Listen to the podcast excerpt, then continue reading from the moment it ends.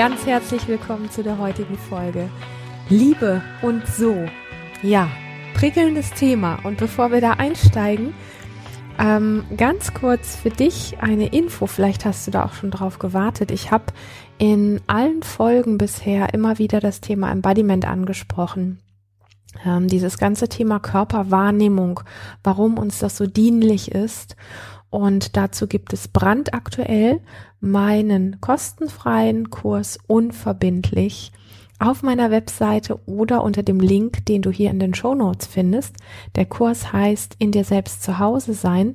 Und wenn dich meine Arbeit interessiert oder überhaupt wie ich so bin und wie, ja, ich meine Arbeit so umsetze oder was du von mir bekommen kannst, schau da sehr gerne rein. Wie gesagt, völlig kostenfrei, völlig unverbindlich für dich. Kommen wir zum Thema Liebe und so. Ich mag, also ich mag ja diesen Titel. es ist ja, äh, ja schon ein, ein, ähm, ach, alles, was sich so um die Liebe dreht, ist immer irgendwie echt spannend. Und äh, mir ist äh, eine sehr lange Nachricht zugeschickt worden zu diesem Thema von einer Frau. Und ich glaube, wenn ich alleine die E-Mail vorlesen würde, dann wäre dieser Podcast schon fast gefüllt. Ähm, das möchte ich an dieser Stelle nicht tun und ich umreiße kurz das Thema. Diese Hörerin hat mir geschrieben, dass sie ähm, eine sehr lange Beziehung hatte mit einer Frau. Also das war kein, wie soll ich sagen, keine Liaison oder so, sondern es war wirklich eine Beziehung in Form von vielen Jahren auch verheiratet sein, gemeinsame Kinder haben und ähm, ja, einfach so wirklich dieses intensive gemeinsame Beziehungs- und Familienleben. Und es hat irgendwo den Punkt gegeben, dass eine dritte Frau hinzugekommen ist in diese Konstellation, durch die alles außer Rand und Band geraten ist. Und ähm, jede von beiden hatte in irgendeiner Form eine, ich nenne es mal vorsichtig, Affäre mit dieser dritten Frau. Und ähm, es ist so ein Stück weit wie ähm, die ursprüngliche Beziehung ist zerbrochen und es gab einfach, ja, so diese ganz typischen Dreiecksgeschichten, die es dann einfach immer auch gibt, mit allem, was man schwierig, schmerzhaft und schmutzig nennen könnte und so weiter. Also das, ich sag mal, die ganz typischen Geschichten, wenn es einfach, ähm, wie soll ich sagen, hm, ein spannendes Thema. Ähm, wenn es einfach verletzend wird. Vielleicht sagen wir es einfach so. Und es sind ja nun viele Personen daran beteiligt, also drei erwachsene Frauen und auch zwei Kinder. Und man kann sich das, denke ich, einfach ein Stück wie auch denken. Und es hat irgendwann von meiner Hörerin ähm, den Wunsch gegeben, mit dieser neuen Frau eine Beziehung zu haben, was aber nicht ganz dahin gekommen ist, wo sie das gerne gehabt hätte. Und ähm, es ist so ein bisschen was wie, ihr Wunsch ist so ein bisschen wie offen geblieben. Und, ähm, und natürlich gibt es auch noch die Ex-Ehefrau mit den beiden Kindern. Ähm, und letztendlich ist es ein Schwanken zwischen Liebeskummer zu der neueren Partnerin und auch der Idee, vielleicht doch noch wieder mit der Ex-Ehefrau ähm, eine Beziehung aufzugreifen und so ein bisschen verschiedene Fragen, die im Raum stehen. Und ich möchte ganz gerne an der Stelle ähm, ansetzen, wo ich dich ganz direkt in diese E-Mail mit reinnehmen möchte. Denn meine, wenn man sich bei mir in den Newsletter einträgt, dann gibt es so eine Frage, was ist im Moment so deine größte Herausforderung? Und ähm, das meine ich sehr ernst und das ist ja auch der Punkt. Also ich stelle dir, wenn du dich in mein Newsletter einträgst, relativ zu Beginn die Frage, was ist aktuell deine größte Herausforderung? Und sie schreibt dann, als deine E-Mail kam, hatte ich gerade erfahren, dass meine Ex-Freundin nach nur sieben Monaten eine neue Beziehung hat. Also nicht die Ex-Ehefrau, sondern die Ex-Freundin. Sie war mit dieser dritten Frau im Bunde zusammen gewesen. Die hatten sich getrennt und jetzt hatte die dann eine neue Beziehung. Das hat mir den Boden unter den Füßen weggerissen und es hat sich wie Sterben und nochmal verlassen werden angefühlt. Viel schlimmer als das vorherige Schlussmachen per E-Mail. Damals war ich eher wütend und dachte, ich lasse mich nicht so einfach in die Ecke stellen und später, wenn es passt, wieder hervorholen. Und trotz allem war da noch das Gefühl, sie glaubt noch an uns und die Umstände sind nur gerade etwas schlecht. Nun fühlt es sich an, wie belogen worden zu sein und stellt alles in Frage, was sie zu mir gesagt hat. Ich frage mich, was an mir verkehrt ist. Ich frage mich nach dem Warum.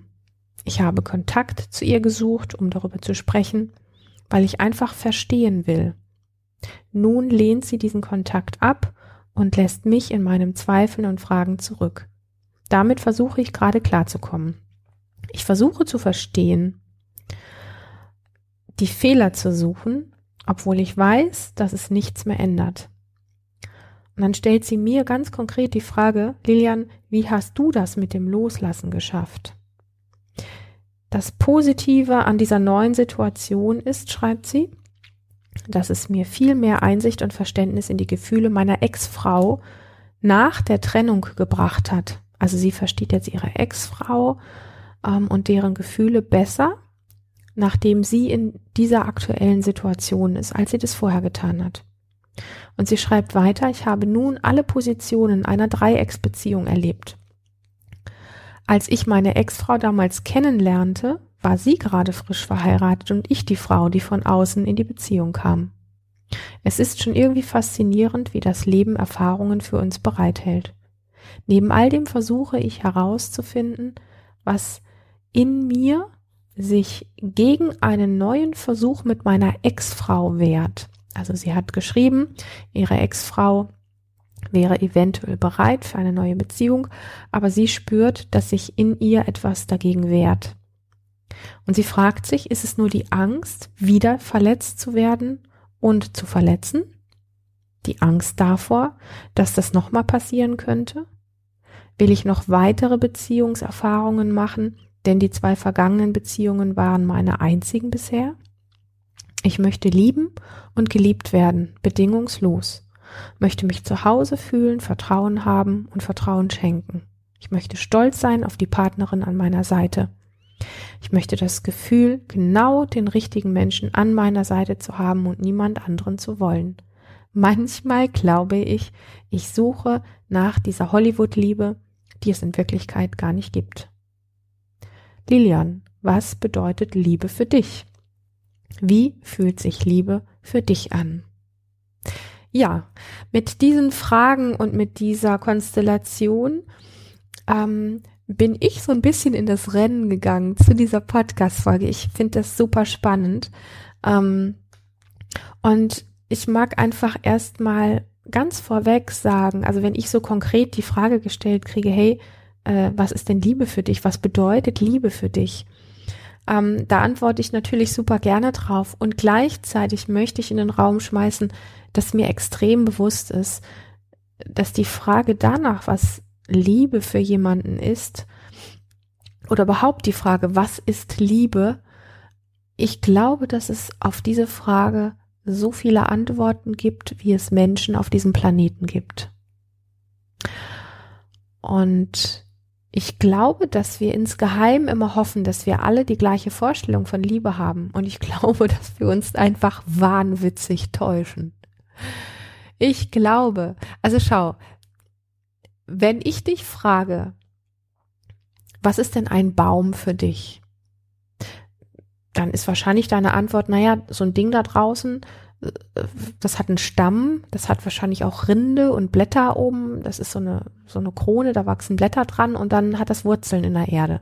Ich glaube, mit der Beschreibung sind wir uns alle relativ ähnlich. Es gibt natürlich auch unterschiedliche Bäume, aber grundsätzlich könnte man sagen, das ist so eine Pflanze, so ein Pflanzenwesen da draußen mit Wurzeln in der Erde. Es gibt auch bestimmte Pflanzenarten, die Wurzeln in der Luft haben, aber die meisten, also ein Baum hat üblicherweise ähm, Wurzeln in der Erde und eine Baumkrone ganz hoch oben mit Blättern dran, je nachdem, wie groß der Baum ist.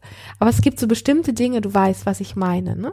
Also beim Thema Baum können wir uns darauf einigen, genau, Wurzeln, Stamm und Krone und Blätter meistens zumindest. Es sei denn, es ist ein toter Baum, dann hat er keine Blätter mehr. Bei Liebe, das ist ja nichts, was man so vor sich stehen hat. Bei Liebe sprechen wir über etwas, was wir uns vorstellen. Und dann kommt auch noch der Aspekt von eventuell Heiligkeit oder von ähm, Sehnsucht oder von ähm, allumfassende Kraft, Energie ähm, und sonstigen mystischen Dingen dazu. Und letztendlich, da das nichts zum Anfassen ist, also kein Gegenstand, den wir vor uns haben, wo wir uns darauf einigen können. Ein Auto hat drei bis vier Räder, manchmal auch fünf, also je nachdem. Aber er besteht aus Blech, hat Scheiben und also es gibt so gegenständliche Dinge, Begriffe, über die wir uns relativ einig sein können. Aber es gibt andere Dinge im Leben, da gehört Liebe eben dazu. Wir lernen, dass es Liebe gibt, aber frage zehn verschiedene Menschen, was Liebe ist. Und du wirst zehn verschiedene Antworten bekommen. Und die Antwort, die sich bei ganz, wenn man ganz viele Menschen fragt, am ähnlichsten ist in Bezug auf Liebe, die hat tatsächlich ganz viel damit zu tun, was meine Hörerin ganz am Ende geschrieben hat. Manchmal glaube ich, ich suche nach dieser Hollywood-Liebe, die es in Wirklichkeit nicht gibt. Ja. Das ist tatsächlich etwas, wo, glaube ich, die meisten von uns, zumindest hier bei uns im Westen, ähm, sagen würden, äh, da können wir uns ein Stück weit wie darauf einigen, dass das Liebe ist. Also dieser romantische Kram, den man halt so im Fernsehen sieht und so weiter. Ob das wirklich Liebe ist, sei dahingestellt. Ich bin da ein bisschen vorsichtig. Und ich will mich über das Thema Liebe auch nicht lustig machen. Ich habe nur an der ganzen E-Mail und an dieser Frage gemerkt, dass es gar nicht so leicht ist, ähm, darauf zu antworten.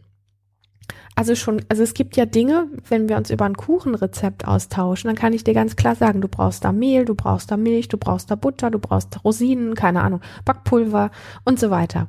So, äh, das sind alles irgendwo Fakten. Und das geht bei Liebe so nicht.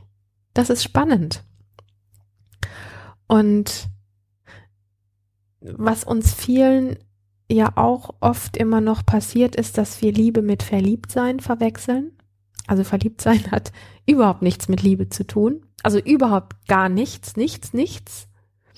Da geht's einfach um ähm, das Gefühl von Anziehung und von Hormoncocktail und von, ja, äh, von, von diesen Dingen von Lust und so weiter. Aber das hat mit, mit Liebe an sich nichts zu tun. Und da fangen schon an, die Geister sich un zu unterscheiden, weil es ja Menschen gibt, die dem, diesem Wunsch hinterherlaufen, dass Liebe ähm, 80 Jahre dauerverliebt sein sein muss. Ansonsten ist es keine Liebe.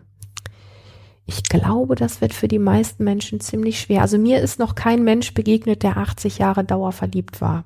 So. Also wollen wir mal das Verliebtsein so ein bisschen ausschließen? Ist das okay? Ähm, genau. Die Frage, die mir, bevor es um das Thema Liebe ging, ähm, gestellt worden ist, ist ja die Frage, wie hast du das mit dem Loslassen geschafft? Also aus einer langjährigen Beziehung rauszugehen und das Loslassen schaffen ist ja schon für viele eine Frage, die auch mit Liebe in Verbindung steht. Ich glaube, dass ähm, das Loslassen nach auch einer langen Beziehung, hm, dass es nicht immer unbedingt oder sogar sehr oft überhaupt nichts mit Liebe zu tun hat. Ich glaube, dass die Gefühle, also das, was wir dann als Liebeskummer zum Beispiel erleben oder als, ähm, als Verlust, das hat aus meiner heutigen Sicht weitaus weniger mit Liebe zu tun, als vielmehr mit Gewohnheit. Jetzt wirst du mich vielleicht abschießen, wenn ich das sage. Kann sein wir dürfen einfach nicht vergessen, dass wir biologische Wesen sind, die mh, mm, bestimmte Gewohnheiten gewohnt sind, die bestimmte, ja, so die sich an bestimmte Dinge gewöhnen.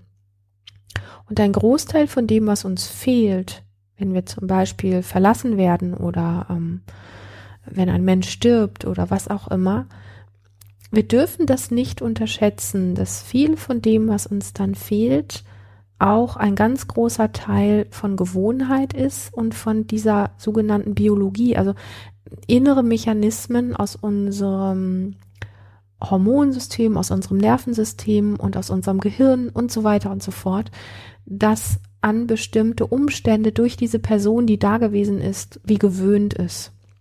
Jetzt ist diese Person im Außen nicht mehr da, also egal, ob sie uns verlassen hat, ob sie gestorben ist, was auch immer. Und ähm, ich, ich bin da total unromantisch an der Stelle, okay? Aber vieles davon hat mit dem Liebeskummer an sich oder mit diesem Verlust, also dieser Verlustschmerz ist nicht, hat nicht immer unbedingt die Priorität in Form von Liebe, ja? Und wir verwechseln das. Aber weil es so intensive Gefühle von Schmerz oder von verlassen worden sein, von Enttäuschung, von Frust, von was auch immer sind. Also das Wissen zum Beispiel, wenn ein, ein, ein geliebtes Wesen stirbt, das kann auch ein Tier sein, ähm, dass wir eben dieses Tier nicht mehr wiedersehen oder auch diesen Menschen nicht mehr wiedersehen oder er oder sie ist gegangen und wir wissen einfach, äh, er lebt jetzt in Australien oder sie ähm, und wir sehen ihn nicht mehr wieder, es sei denn, wir reisen irgendwann nach Australien oder so. Ähm, die Intensität dieses Verlustes ist, so unromantisch es sein mag, auf ganz vielen Ebenen auch extrem biologisch, physiologisch, wie auch immer man das bezeichnen möchte. Weil wir Gewohnheitstiere sind. So. Und ich finde es super wichtig, das auf dem Schirm zu haben, wenn wir uns mit unseren Emotionen auseinandersetzen. Weil wenn wir nur hingehen und sagen, das ist Liebeskummer und der hat mich verletzt oder sie hat mich verletzt oder sie hat mich verlassen und, ähm, und jetzt, und jetzt leide ich. Und wenn wir unsere Biologie und alles das, was in unserem Körper abläuft, auch die Gewohnheitsmuster, die jetzt quasi Verlust sind, wenn wir die nicht auf dem Schirm haben, ich glaube, dass wir an vielen Bereichen an den falschen Baustellen gucken. Und es ist extrem nüchtern hinzugehen, dass ein Großteil von dem, wenn uns etwas, ein Mensch oder ein anderes Wesen verloren geht, auf welche Art auch immer, dass vieles davon ähm, eben nichts mit dieser romantischen Liebe, an die wir viele, also viele von uns glauben, ähm, zu tun hat. Und ich möchte nicht ausschließen und ich möchte das auch überhaupt nicht pauschalisieren, ähm, dass es diesen Verlust, also diese Liebe und dieses Trauern darum auch gibt. Also ich, auch wenn ich oft jetzt mit dem Schmunzeln spreche, dann tue ich das eher aus der eigenen Erkenntnis heraus, ähm, dass dass diese Hollywood-Geschichten an diese Form dieser großen Liebe zu glauben uns so schwer auf die Füße fällt und uns mh, mm, so an etwas, an ein Bild bindet, was nur Fiktion ist und wir leiden darunter, dass ich glaube, dass es uns heiler macht und vollständiger macht, wenn wir an unsere Biologie glauben und einfach ein Stück unromantischer an der Stelle werden, okay? Wir können natürlich daran festhalten, an dem Bild der Hollywood-Liebe und dann einfach merken, wenn wir verlassen werden oder der Partner stirbt oder was auch immer passiert, ähm, er sich oder sie sich verändert oder sowas, dass das alles immer nur diese große Hollywood-Liebe war und wir dann ganz dolle leiden und da kleben bleiben. Das können wir machen. Ich glaube aber, dass wir uns auch ein Stück dafür entscheiden können zu sagen, oh wow, da findet gerade ein ein Emotions- und Hormoncocktail in mir statt, weil er oder sie eben nicht mehr da ist. Und das lässt mich leiden. Das hat aber nichts damit zu tun, dass das wirklich die Liebe gewesen sein muss. Und nochmal, es gibt die Liebe, ja, also diese Form von, ich komme da später noch drauf, ähm, diese Form von Bezug und Verbundenheit und so weiter. Und wenn die abhanden kommt, dass wir darunter leiden können, das will ich nicht ausschließen. Ich möchte einfach einen weiteren Aspekt mit reingeben, bei dem ich glaube, dass wir den viel zu wenig auf dem Schirm haben und dass er uns sehr viel Leiden ähm, mindert, ja, dass er uns sehr viel Leiden nimmt, wenn wir einfach auf dem Schirm haben, wir sind irdische Wesen in einem biologischen Körper, wo es bestimmte Abläufe gibt. Und die kann man sogar alle nachweisen. So. Und, ähm, und davon wird sehr viel ähm, aktiviert oder ausgeschüttet, wenn bestimmte Dinge in unserem Leben passieren. Unter anderem, dass eine gewohnte Person zum Beispiel einfach plötzlich nicht mehr da ist. So. Ähm, ich, ich merke, ich tue das gar nicht so gerne so unromantisch zu sein. Aber ich habe einfach gemerkt, dass da sehr viel dran ist. Und zu der Frage, ja, wie hast du das denn gemacht mit dem Loslassen? Mm, für mich ist in Beziehung loslassen, hat sehr viel damit zu tun, aus dem Abstand heraus, aus der Distanz heraus, klarer sehen zu können ähm, und erkennen zu können, dass zum Beispiel, ähm, dass zum Beispiel in den Beziehungen, die ich bisher hatte, die mir wirklich was bedeutet haben oder wo ich zumindest geglaubt habe, dass sie mir was bedeuten, mm, dass ich dort nicht wirklich den guten Platz hatte, den ich mir in Beziehung gewünscht, gewünscht hätte in aller Tiefe, in aller Ehrlichkeit. Und es ist einfach oft so, dass wenn wir emotional verwickelt sind, ja, also aus der Verliebtheitsphase reinrauschen in diese ganzen Dynamiken von, was Beziehung alles bedeutet und was wir alles dafür tun und so weiter und so fort, ähm, dass wenn wir emotional so verwickelt sind, dass wir das in dieser engen Konstellation oft gar nicht wie sehen können. Und dann ist ein Abstand da und mit einmal ist, mir ist, ähm, ich mag den Begriff Adlerperspektive sehr gerne, ähm, aus der Adlersperspektive zu sehen, wie war denn die Beziehung eigentlich wirklich? Was genau? Also was war meine Position in dieser Beziehung? Was habe ich gegeben? Was habe ich bedient? Ähm, wie habe ich mich eingefügt? Ähm, was habe ich dafür gegeben? Was habe ich bekommen? Ähm, und so weiter. Wie wurde miteinander umgegangen? Wie wurde miteinander kommuniziert? Ist das wirklich die Form der Kommunikation, die ich mir wünsche? Ist das wirklich das, wie ich gesehen werden und gefühlt werden möchte in Beziehung? Und aus der Perspektive aus dieser Adlerperspektive dann einfach zu sehen, meine Position ist nicht die gewesen, die ich mir wirklich in Beziehung gewünscht hätte. Das ist auch sehr nüchtern und unromantisch und ähm, hilft mir aber sehr eindeutig dabei, jetzt nicht in einem Gefühlschaos zu versinken.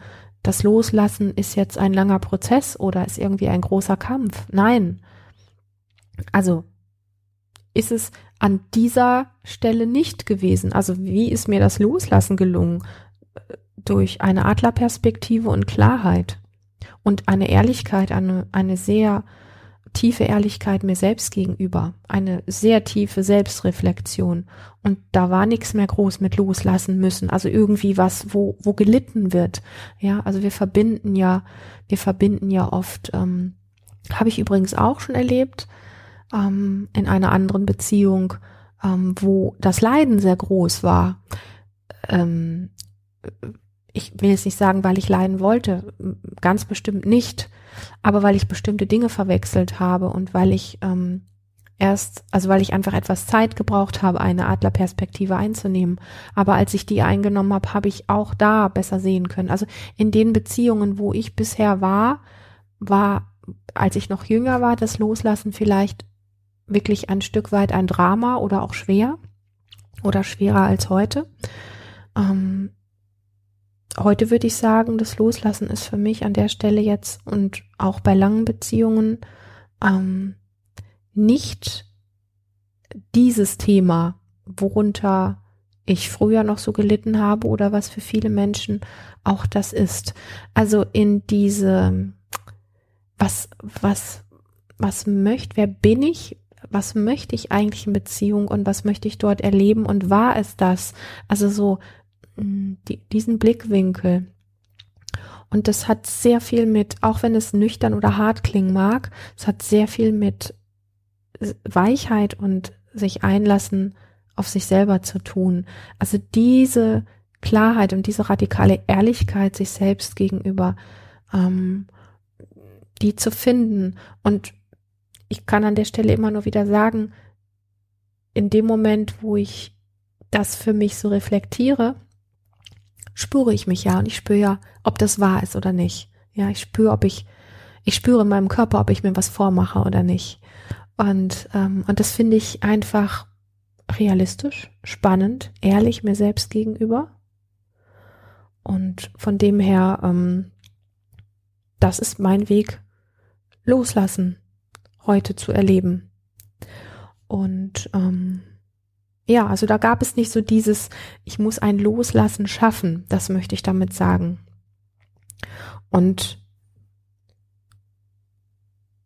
ich glaube, dass es gut ist, sich wirklich auch zu fragen, was habe ich in Beziehung, was habe ich in dieser Beziehung gewollt und gesucht? Und ein Stückchen auch zu merken, wenn man sich diese Fragen wirklich in aller Tiefe stellt, also auf einer nüchternen Art, ja, versucht es dir auf eine nüchterne Art, diese Fragen zu stellen. Und wenn ich mir diese Fragen gestellt habe, dann gibt es ein Stück weit auch wie ein, ich will es nicht sagen Entsetzen, aber es geht so ein bisschen in die Richtung. Ja, also es braucht manchmal wirklich diese, diese Klarheit, diesen ehrlichen Blick auf die Dinge. Also so ehrlich, wie wir das halt können, weil ich glaube, dass wir durch viele Konditionierungen und durch viele Dinge, die uns als Kind geprägt haben, auch ganz, also wir haben alle ziemlich viele blinde Flecken. Aber der Abstand, wenn wir den Abstand nutzen können, um wirklich ehrlich drauf zu schauen, was gewesen ist und dann kombiniert mit der Frage, was habe ich in dieser Beziehung eigentlich gewollt und was habe ich in dieser Beziehung eigentlich gesucht und was habe ich, was habe ich auch bekommen. Ähm, und wenn dann am Ende sowas unterm Strich rauskommt, wie eher traurig, enttäuscht oder entsetzt zu sein, dann muss ich für ein Loslassen nicht mehr viel tun, sondern dann ist gut, so wie es ist. Und nochmal, ich möchte das betonen, das Ding ist ja wirklich auch zu gucken, ähm, was hat dich geprägt? Ja, also wie hast du Kontakt gelernt als kleines Kind zu gucken, wer sind deine Vorbilder für Kontakt gewesen? Und die ersten Menschen in deinem Leben sind meistens die Eltern oder halt nahe Bezugspersonen gewesen, die dir vorgelebt haben. Also die Konstellation, die du als Kind erlebt hast, ist sinnbildlich oder steht sinnbildlich dafür. Ob du jemand bist, der an Mustern oder der immer wieder in Muster reingerät, die ihn immer wieder in bestimmte Situationen bringen. Ob das jetzt die des Gewalttäters sind, die des Opfers sind, die des, ähm, keine Ahnung, des Schweigenden sind, die des Lügenden sind, die, ja, was auch immer du in Beziehung tust oder getan hast. Ähm, und damit möchte ich nicht die, die, es gibt da nicht die Schuld, aber ich möchte, also ich möchte nicht die Schuld wegdelegieren, aber ich glaube, dass es sehr, sehr wichtig ist, welche Notprogramme wir auch als Kind gelernt haben, um in Kontakt zu sein oder um aus Kontakt rauszugehen, wenn er zu gefährlich war. Also das mal grob angerissen einfach. Ähm, und dann stand ja so die, die Frage im Raum, ähm, was, was bedeutet Liebe für dich? Wie fühlt sich Liebe für dich an? Und heute würde ich sagen, Liebe ist für mich oder hat sehr viel damit zu tun und ich bin auch lange genug diesem romantischen Hollywood-Dings da hinterhergelaufen. Heute würde ich sagen, Liebe bedeutet für mich gesehen, also mich gesehen und gefühlt fühlen. Und zwar nicht, wie der andere mich sehen will oder sowas, sondern in dem, wie ich gerade auftauche, in dem, wie ich gerade bin. Ähm, und Liebe ist für mich auch nicht, dass der andere genauso ticken muss wie ich. Ja, also der andere kann oder die andere kann ganz andere Ansichten haben. Aber was dann wieder mit Liebe zu tun hat, ist der Aspekt von die Bereitschaft, wenn ich jetzt zum Beispiel ein Gegenüber habe, meinen Freund habe oder sowas, die Bereitschaft von ihm, sich auf mein Erleben einzulassen und neugierig zu sein, auch wenn er gerade einen anderen Standpunkt hat. Das hat für mich mit Liebe zu tun. Und wenn er das Interesse hat, für unsere beiden vielleicht relativ unterschiedlichen Bedürfnisse ähm, gemeinsame Möglichkeiten zu finden. Das ist für mich Liebe. So weil ich nicht daran glaube, dass es Menschen gibt, die so gleich ticken, also wo man gerne sagt, so siamnesische Zwillinge, wobei auch die teilweise unterschiedlich ähm, ticken in ihrer Wahrnehmung oder in ihren Gefühlen. Aber man sagt das ja so, ähm, ne? wir müssen irgendwie im Grunde gleich sein, wir müssen siamnesische Zwillinge sein. Ich glaube an diese Nummer nicht. Ähm, ich weiß, dass Menschen grundsätzlich unterschiedlich sind und in verschiedenen Dingen, also es gibt ganz viele Übereinkommene, wo man Dinge gleich sieht, wo man über Dinge gleich spricht, wo man einfach einer Meinung ist. Das ist schön und gut. Und das hat auch etwas von Zusammenkommen zu tun. Für mich hat das aber mit Liebe nichts zu tun. Ja, das sind, das sind für mich eher Fakten, weil das kann ich mit einer guten Freundin und mit einem guten Kumpel haben. Diese Übereinstimmung, das kann ich auch mit meinem Freund haben. Es gibt aber auch viele Punkte, wo ich die vielleicht mit meinem Freund oder mit einer guten Freundin oder mit wem auch immer nicht habe. Und trotzdem kann dort Liebe sein. Ähm, und da merken wir einfach, dass es gar nicht so einfach ist, über das Thema Liebe zu sprechen. Also für mich ist Liebe zum Beispiel das Interesse, hm, ich sage das nochmal, ähm, für unsere beiden, ja, so zum Beispiel von meinem Freund, dass sein Interesse für unsere beiden vielleicht unterschiedlichen Bedürfnisse gemeinsame Möglichkeiten zu finden. Und ähm, also dieses, diese Zugewandtheit auch bei Unterschieden, das hat für mich mit Liebe zu tun. Ja, dieses zu merken, ah, ich mag gerne Orangen, er isst gerne Weintrauben. Ähm, Vielleicht können wir nicht jeden Tag beides haben, aber vielleicht können wir uns so ein bisschen abwechseln oder irgendwie einfach dafür sorgen, dass jeweils der andere das hat, wonach er sich sehnt. Und ich muss den anderen nicht verurteilen, weil er Weintrauben mag und ich Orangen und ich aber Weintrauben eigentlich eklig finde oder so. Ja, äh, ist jetzt ganz oberflächlich, was ich da gerade gesagt habe und trotzdem ist was dran. Also diese Zugewandtheit einem Menschen gegenüber, also ich kann ja auch davon sprechen, was ich als Liebe empfinde in mir, wenn ich Liebe am Menschen gegenüber empfinde. Ich kann jemandem zugewandt sein, auch wenn er gerade etwas anderes mag oder möchte als ich. Das hat für mich mit Liebe zu tun. Und über das, was ich jetzt als Liebe spreche, sind nur Teilaspekte. Ich glaube nicht, dass ich das Bild von Liebe, also mit allen Empfindungen, die ich habe, dass ich das vollständig in Worte fassen kann, weil ich es unglaublich schwierig finde, Liebe in Worte zu fassen, weil wir auch von den energetischen Aspekten, von den spirituellen Aspekten und von allen möglichen Aspekten her Liebe aufdröseln können. Und das, dafür würde ich jetzt hier den Podcast sprengen. Ähm, aber was ich auch als, also was für mich unter den Aspekt von Liebe läuft, ist, ähm, dass zum Beispiel im Streit mm, nicht immer das Thema Trennung im Raum steht. Das habe ich auch schon anders erlebt. Jedes Mal, wenn gestritten worden ist, wurde sozusagen mit Trennung gedroht oder fast jedes Mal, sondern dass man sich wirklich streiten kann und weiß, man gehört trotzdem zusammen. Das hat für mich auch mit Liebe zu tun. So. Ähm, und was für mich auch mit Liebe zu tun hat, ist sich ähm, über die Entfernung sicher verbunden zu fühlen. Das heißt, mein Partner muss nicht die ganze Zeit vor Ort sein, aber ich fühle mich sicher mit ihm verbunden und er sich mit mir. Das hat für mich auch etwas mit Liebe zu tun. Das heißt, wir können auch auf diesem Planeten auf ganz unterschiedlichen Orten oder Kontinenten unterwegs sein und wir wissen einfach trotzdem, dass wir auf einer ganz tiefen Ebene zusammengehören ähm, und zwar gegenseitig. Ähm, also das hat was mit Paarliebe für mich zu tun. Ja, ich kann auch mich einem Mensch, mich mit einem Menschen verbunden fühlen, der vielleicht keine keine Partnerschaft mit mir hat, der gerade irgendwo auf einem ganz anderen Kontinent unterwegs ist, ähm, sich mit einem Menschen dort verbunden zu fühlen. Es geht auch einseitig, aber wenn ich jetzt von einer Paarbeziehung spreche, wo wir davon sprechen, ob wir uns lieben, dann hat dieses Thema, also gegenseitige Liebe, hat für mich damit zu tun. Und Liebe hat auch den Geschmack, wirklich gemeinsame Lösungen für Dinge zu finden oder für Situationen, ähm, wo andere vielleicht keine sehen. Also das, wo, wo man so sagt, oh mein Gott, so unterschiedlich seid ihr oder das, wie, wie kriegt ihr das zusammen? Und, und man sich einfach, man schaut sich einfach an und man weiß nicht wie, aber man findet eine Lösung dafür, weil man das einfach will. Ich glaube, dass Liebe alle Grenzen überwindet und dass man für alles, für alles, alles, alles Wege und Lösungen findet, wenn man sich anschaut und weiß, man möchte das. Das hat für mich mit Liebe zu tun. Liebe hat auch mit Geduld und mit Kompromissbereitschaft zu tun. Und ähm, das hat einfach dieses, ja, die, die, auch die, die nochmal als letztes einfach diese Zugewandtheit, dieses, das zu wollen, das Gemeinsame. Also ich spreche hier von Paar, Liebe, so. Und ähm, ich glaube, an der Stelle lasse ich es stehen. Und ich glaube, dass ich zu dem Thema genug gesagt habe.